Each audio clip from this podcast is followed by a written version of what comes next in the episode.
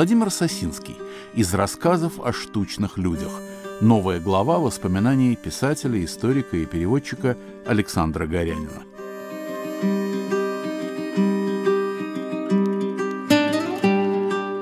Наша дружба с Владимиром Сосинским длилась 20 лет и прервалась лишь с его кончины в 1987 году.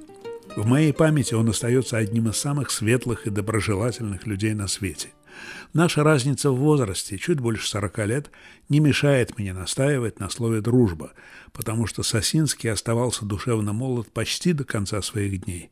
Нас познакомил Лев Дмитриевич Любимов, бывший эмигрант, Сложная личность, автор воспоминаний на чужбине, я о нем уже как-то рассказывал.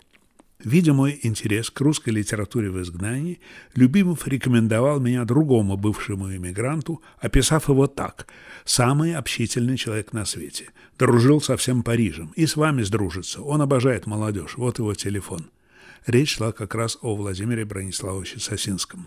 И уже на следующий день я был у него в гостях в московском районе Измайлова – а уходя прижимал к себе папку с машинописной копией «20 писем к другу» Светланы Аллилуевой, абсолютной новинкой на тот момент. Сокровище было выдано мне на три щедрых дня. Доверчивость Сосинского была поразительной. Ему хватило моих слов по телефону. Лев Дмитриевич посоветовал обратиться к вам. Сосинского почему-то нет в Википедии. Яндекс выдает много упоминаний о нем, но в основном как о парижском знакомом и корреспонденте Марины Цветаевой. Изредка, как об участнике французского сопротивления. Конечно, просмотрев сотню ссылок, кто-то составит относительно полную картину. Когда Владимир покинул Россию, успев полтора года повоевать в Белой армии, ему еще не исполнилось двадцати. Кем он только не был в Турции, даже углекопом. Порой спасался бесплатными обедами Красного Креста. Из его стамбульских воспоминаний мне особенно запомнилось одно. В те годы он превосходно плавал. Как-то жарким днем, гуляя по берегу моря, он прикинул расстояние до какого-то островка и поплыл к нему.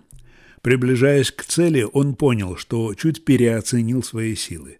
«Не беда», — решил он, — «отдохну на песочке, силы вернутся». И тут же заметил на берегу собак, тощих и самого свирепого вида, однако явно ждущих его приближения — до него вдруг дошло, что это за остров. С давних пор сюда свозили бездомных собак и бросали на произвол судьбы. Собаки ели друг дружку, ничего другого им не оставалось. Сосинский повернул обратно. Ему вдогонку поплыло несколько собак. Доходяги они не могли его нагнать и, кажется, тонули. Утонул бы и Сосинский, выбился бы из сил и пошел ко дну. Но последний, самый упорный и свирепый пес, пыхтевший и рычавший сзади, не дал ему расслабиться. Рычание смолкло уже метрах в ста от берега.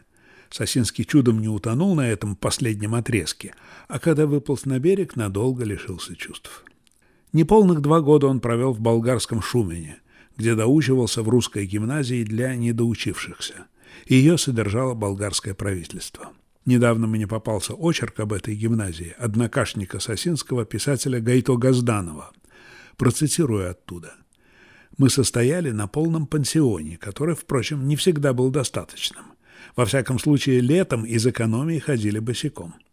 В седьмом классе самому младшему ученику было 17 лет, самому старшему – 36. Среди нас были кочегары, артиллеристы, матросы коммерческого, военного и даже парусного флота, был комендант города Керчи, ставший учеником пятого класса. Конец цитаты. По окончании гимназии Сосинский попал в число стипендиатов Фонда помощи русским студентам за рубежом. Его учредил на американские пожертвования известный византист профессор Томас Уиттимор.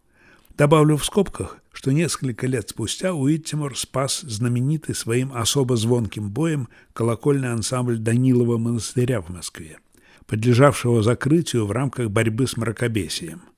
Бронзовые колокола были обречены на переплавку, но стараниями Уиттимора их приобрел за 17 тысяч долларов Гарвардский университет.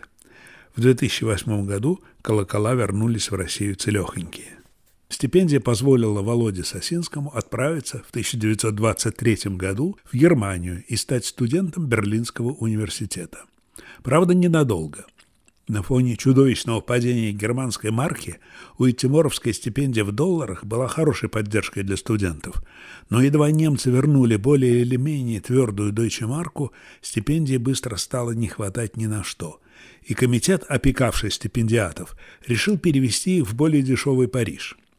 В марте 24 года Сосинский стал студентом Сорбонны, но не доучился и в ней. Парижская дешевизна оказалась мифом. Какое-то время он работал на заводе «Рено», был помощником известного фотопортретиста Петра Шумова, освоил профессию типографа. Владимир Брониславович был не из тех собеседников, кого приходится упрашивать рассказать что-либо. Помню, как охотно он делился фактами своей биографии даже с мало готовыми к этому людьми, вроде пугливого агитатора, обходившего квартиры, дабы напомнить, что завтра обязательно надо идти голосовать. Мне он уделял время щедро.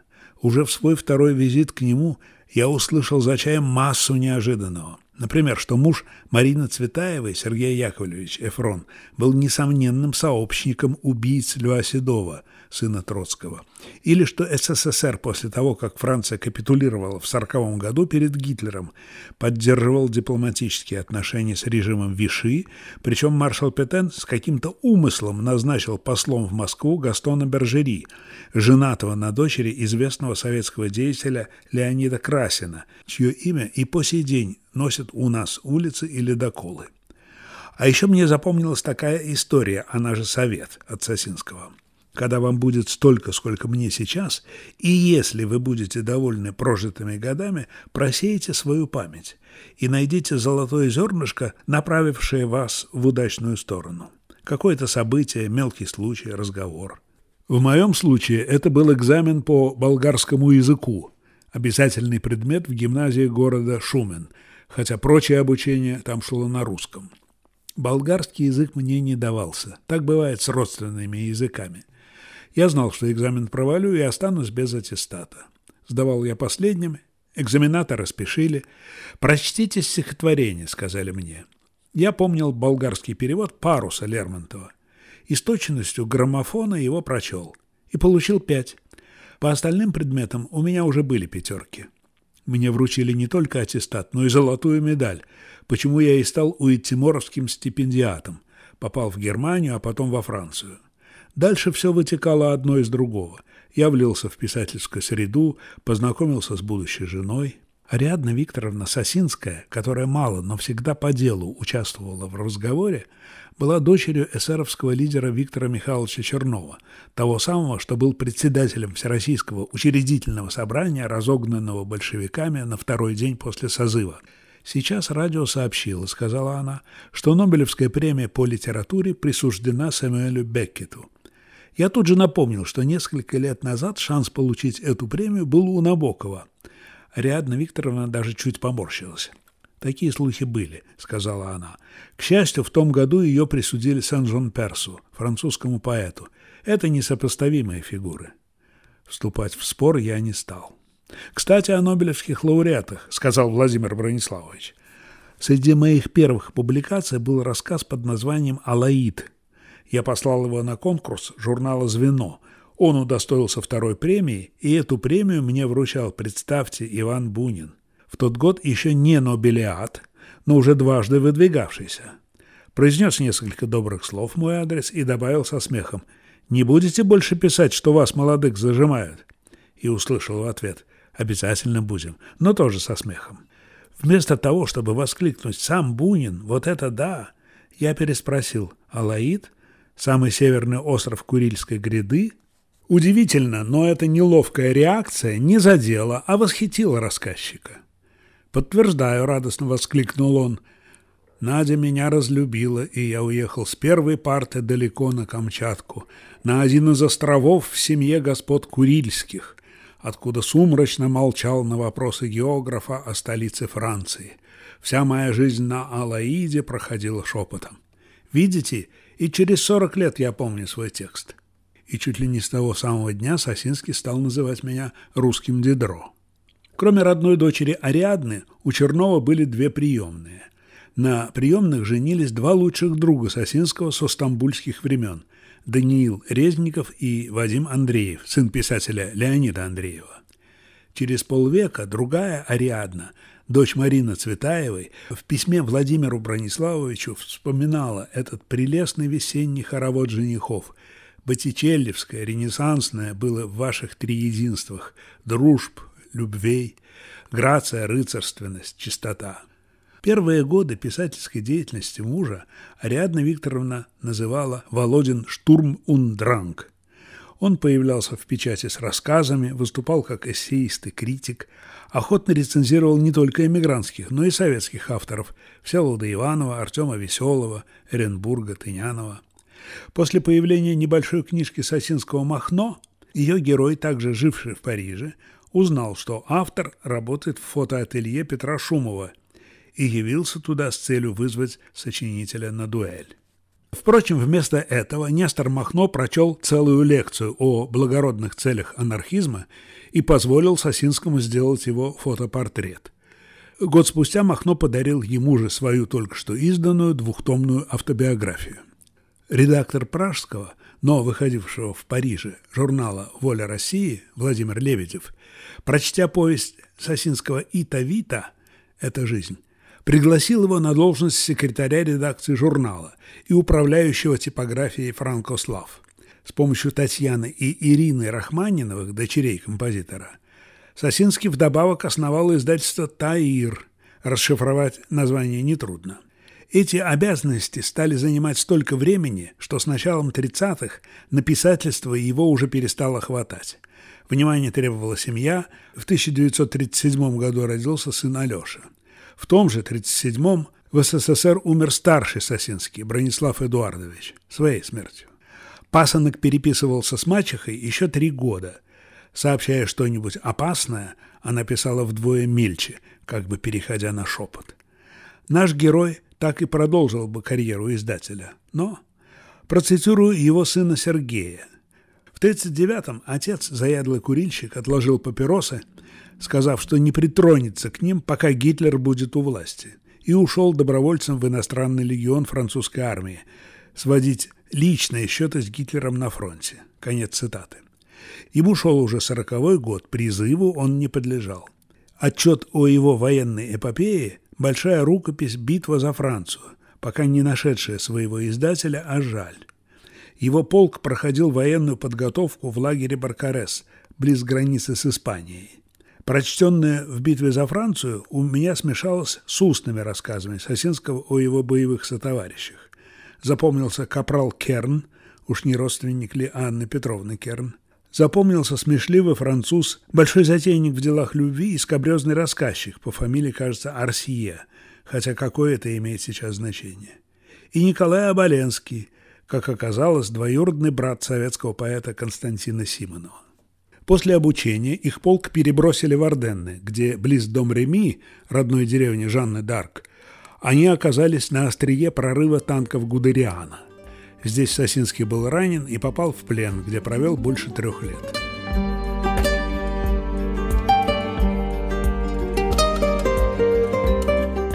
На волнах Радио Свобода новая глава воспоминаний писателя, историка и переводчика Александра Горянина. Владимир Сосинский из рассказов о штучных людях.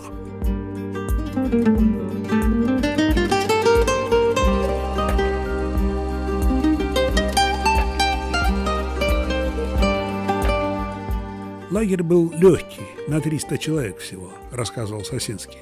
Рядом был немецкий Голливуд, Уфаштадт, мы разбирали одни декорации, строили другие. В дневные часы хождение было вольное. В 42-м немцы освобождали из лагерей тех французских Криксгефангене, которые участвовали еще в Первой мировой войне, показывали великодушие к бывшим врагам. Парижские друзья добыли в префектуре бумагу, что я тоже участник той войны.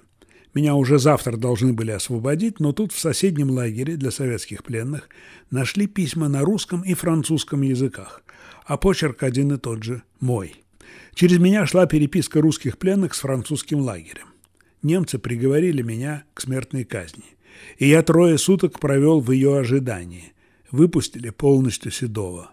Сосинского перевели в дисциплинарную роту, и он пробыл в лагере лишних полтора года.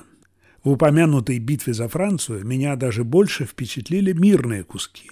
Э, например, как рассказчик после немецкого лагеря добирается до острова Алерон, где с начала войны жили не только Ариадна Викторовна с Алешей, но и остальные члены клана Черновых во главе с Виктором Михайловичем, который, правда, в 1941 году отбыл через Португалию к друзьям-эсерам в Америку.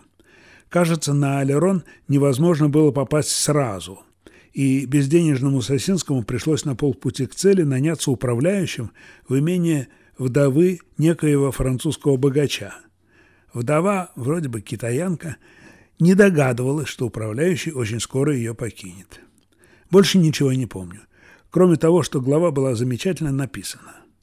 Остров Алерон на карте похож на отколовшийся кусок западного берега Франции. Рядом с Алероном знаменитый форт Боярд и крепость Ля Рошель, которую так изящно защищали мушкетеры. Попав, наконец, на остров, Сосинский нашел работу на коньячном заводе. Но не забыл свое проклятие Гитлеру. Его свояк Вадим Андреев уже наладил связь с русскими пленными, которых немцы использовали на возведении защитного вала против десанта с Атлантики. Не скоро, но удалось наладить контакты с французским подпольем. И родился общий план – взрывать арсеналы. Все было по-серьезному. Тем временем союзники уже высадились в Нормандии, уже взяли Париж, оставляя Алерон и прилегающее побережье на потом. В ноябре 44-го взлетел на воздух главный немецкий арсенал острова. На одной из батарей были испорчены все орудия. Тогда немцы вывезли с острова всех, кроме его уроженцев, для обмена на своих пленных, находившихся в руках партизан. После ряда злоключений наши русские парижане, под подозрение, к счастью, не попал ни один из них, оказались вне опасности. Но когда в апреле 45-го французы освобождали Алерон, доброволец Сосинский был в их рядах.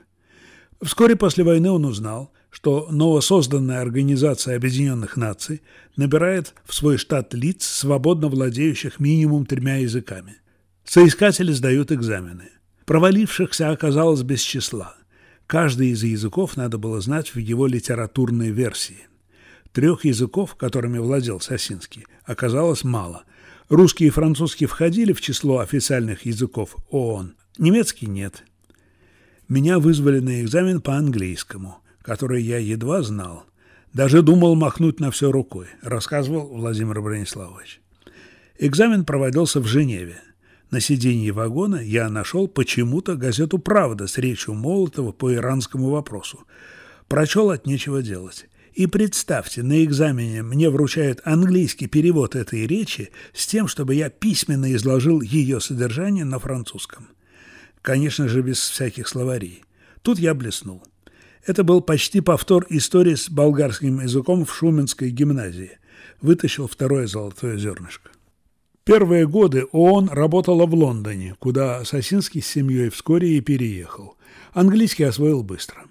В ООН редактировал русские версии стенографических отчетов Совета Безопасности и Генеральной Ассамблеи. Уже в Америке дорос до начальника отдела русской стенографии. Как-то я попросил его рассказать о такой зловещей фигуре, как Вышинский, ведь он был постпредом СССР в ООН. Вы же общались по поводу текстов его речей? О да, мне есть что о нем рассказать. Я заканчиваю повесть ООН, там будет все. Я прочел почему-то только первую папку машинописи ООН «Восток и Запад». Мне ощутимо мешал персонаж по имени Владимир Григорьевич Устерсын. Саму эту фамилию, сын Устрицы, когда-то придумал Ремезов и подарил Сосинскому, а у того он в 26 году стал действующим лицом одноименного рассказа, где описан так – скользок и неприятен всякому взору. И вдруг он полвека спустя становится литературной маской автора. Но, чтобы судить, конечно, надо прочесть. Зарубежные сотрудники ООН имели право на оплаченный home leave – месячный отпуск на родине. Сосинские еще в 1946 году приняли гражданство СССР без вида на жительство в стране. Неиспользованные месяцы суммировались, и в 1955 году семейство провело на родине все лето. Ленинград, Москва, знакомство с Ахматовой, Чуковским, театры, экскурсии, музеи, на теплоходе по Волге, каналу Волга-Дон и дальше в Ростов-на-Дону. Я читал его путевые записки. Это маленькие главки, а одни полны восхищения, например, как работают марийцы, другие – недоумением – заборы. Хотя Сосинский видит уродство советской жизни, его природная восторженность берет вверх. Он хочет на родину. Возвращенцы предыдущих лет, кузен Ариадны Викторовны Василий Сухомлин, Лев Любимов, кто-то еще, не отговаривают, но советуют трижды подумать. Я спросил, и сколько раз вы подумали? Помню его ответ. Больше всего потрясло меня тогда, что ушел стресс иноязычной среды. Насколько он был силен для меня, я осознал только, когда его вдруг не стало, и все вокруг, на улице, в метро, в убогой лавке дачного поселка, заговорили по-русски. Правда, тогда мы еще ничего не решили. Но в следующую поездку, через два года, сомнения отпали. А тут еще Алеша, уже бакалавр Нью-Йоркского университета, поступил в МГУ. Плюс знакомство с Пастернаком и много с кем еще, и, конечно, десталинизация. К бесповоротной точке шли еще три года. Вступили в жилищный кооператив. С учетом скудости советского быта закупали то, чего в СССР было не найти. Купили машину «Волга». В 60-м году семья получила советские паспорта со штампами о прописке. Сосинский думал, что на родине засядет за мемуары, иногда будет навещать друзей во Франции, а то и в Америке. За мемуары он засел, но в Худлите услышал – Ваши Ремезовы и Асаргины советскому читателю неизвестны и неинтересны. Навещать зарубежных друзей? На заявление о загранпаспорте следовал ответ «Ваша поездка сочтена нецелесообразной». Думаете, Брониславович, так мы его звали между собой, приуныл? Ничуть. Он печатается в скромных изданиях, вроде журнала «В мире книг», выпускает вместе с Вадимом Андреевым и Леонидом Прокшей книжку «Герои Алерона», участвует в читательских встречах по поводу выхода в 60-е годы книг Марины Цветаевой. Супруги общаются с писателями, художниками, коллекционерами, актерами. Во время гражданской войны девятилетняя Ариадна Викторовна оказалась в детской колонии в Серебряном Бару вместе со своим одногодком Ростиславом Пляттом. Переписываются со всем миром. Самый эпистолярный человек на свете Сосинский радовал своими письмами меня – в декабре 1973 года от него пришел целый пакет с фотографиями и восторженным рассказом о трехмесячной поездке после 12 лет отказов в Париж и застольях с бывшими недругами вроде Терапьяна. Для нас не навестить супругов Сосинских уже на Ленинском проспекте 144 в любой из своих поездок в Москву было немыслимо. Но летом 74-го мы стали долгоиграющими гостями. Мы уже договорились провести месяц в подмосковном Дедовске. Однако все поменяла телеграмма. 7 июля скончалась Ариадна Викторовна. Алеша увозит меня при Балтику на месяц.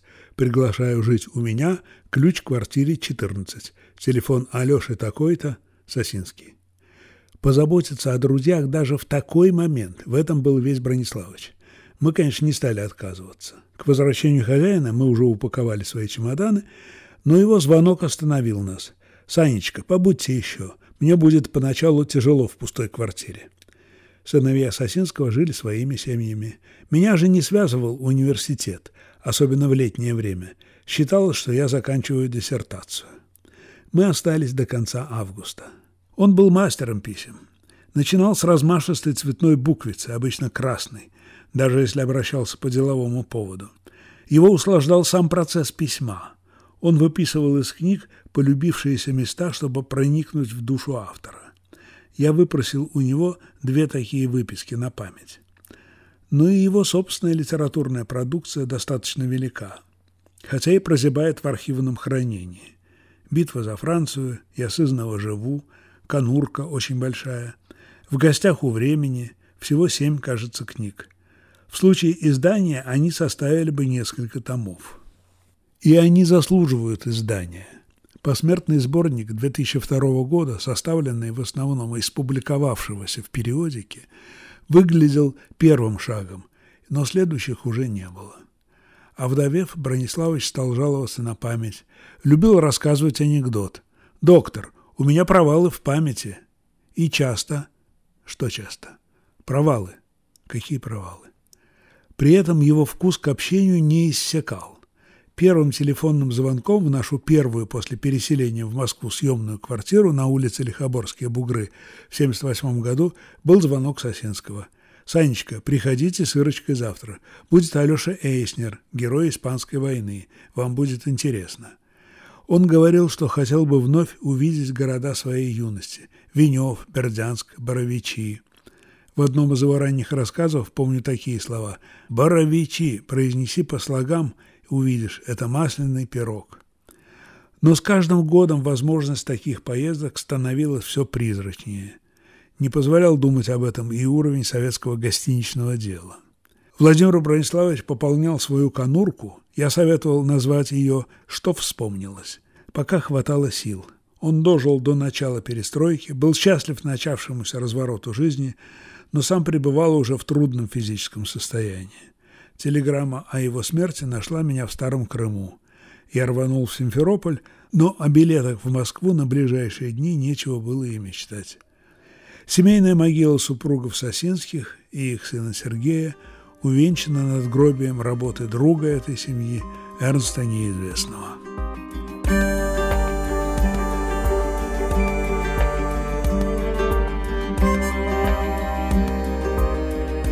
Владимир Сосинский из рассказов о штучных людях. Выслушали новую главу воспоминаний писателя, историка и переводчика Александра Горянина. Выпуск «Поверх барьеров на волнах свободы». У микрофона Иван Толстой. Продолжаем программу.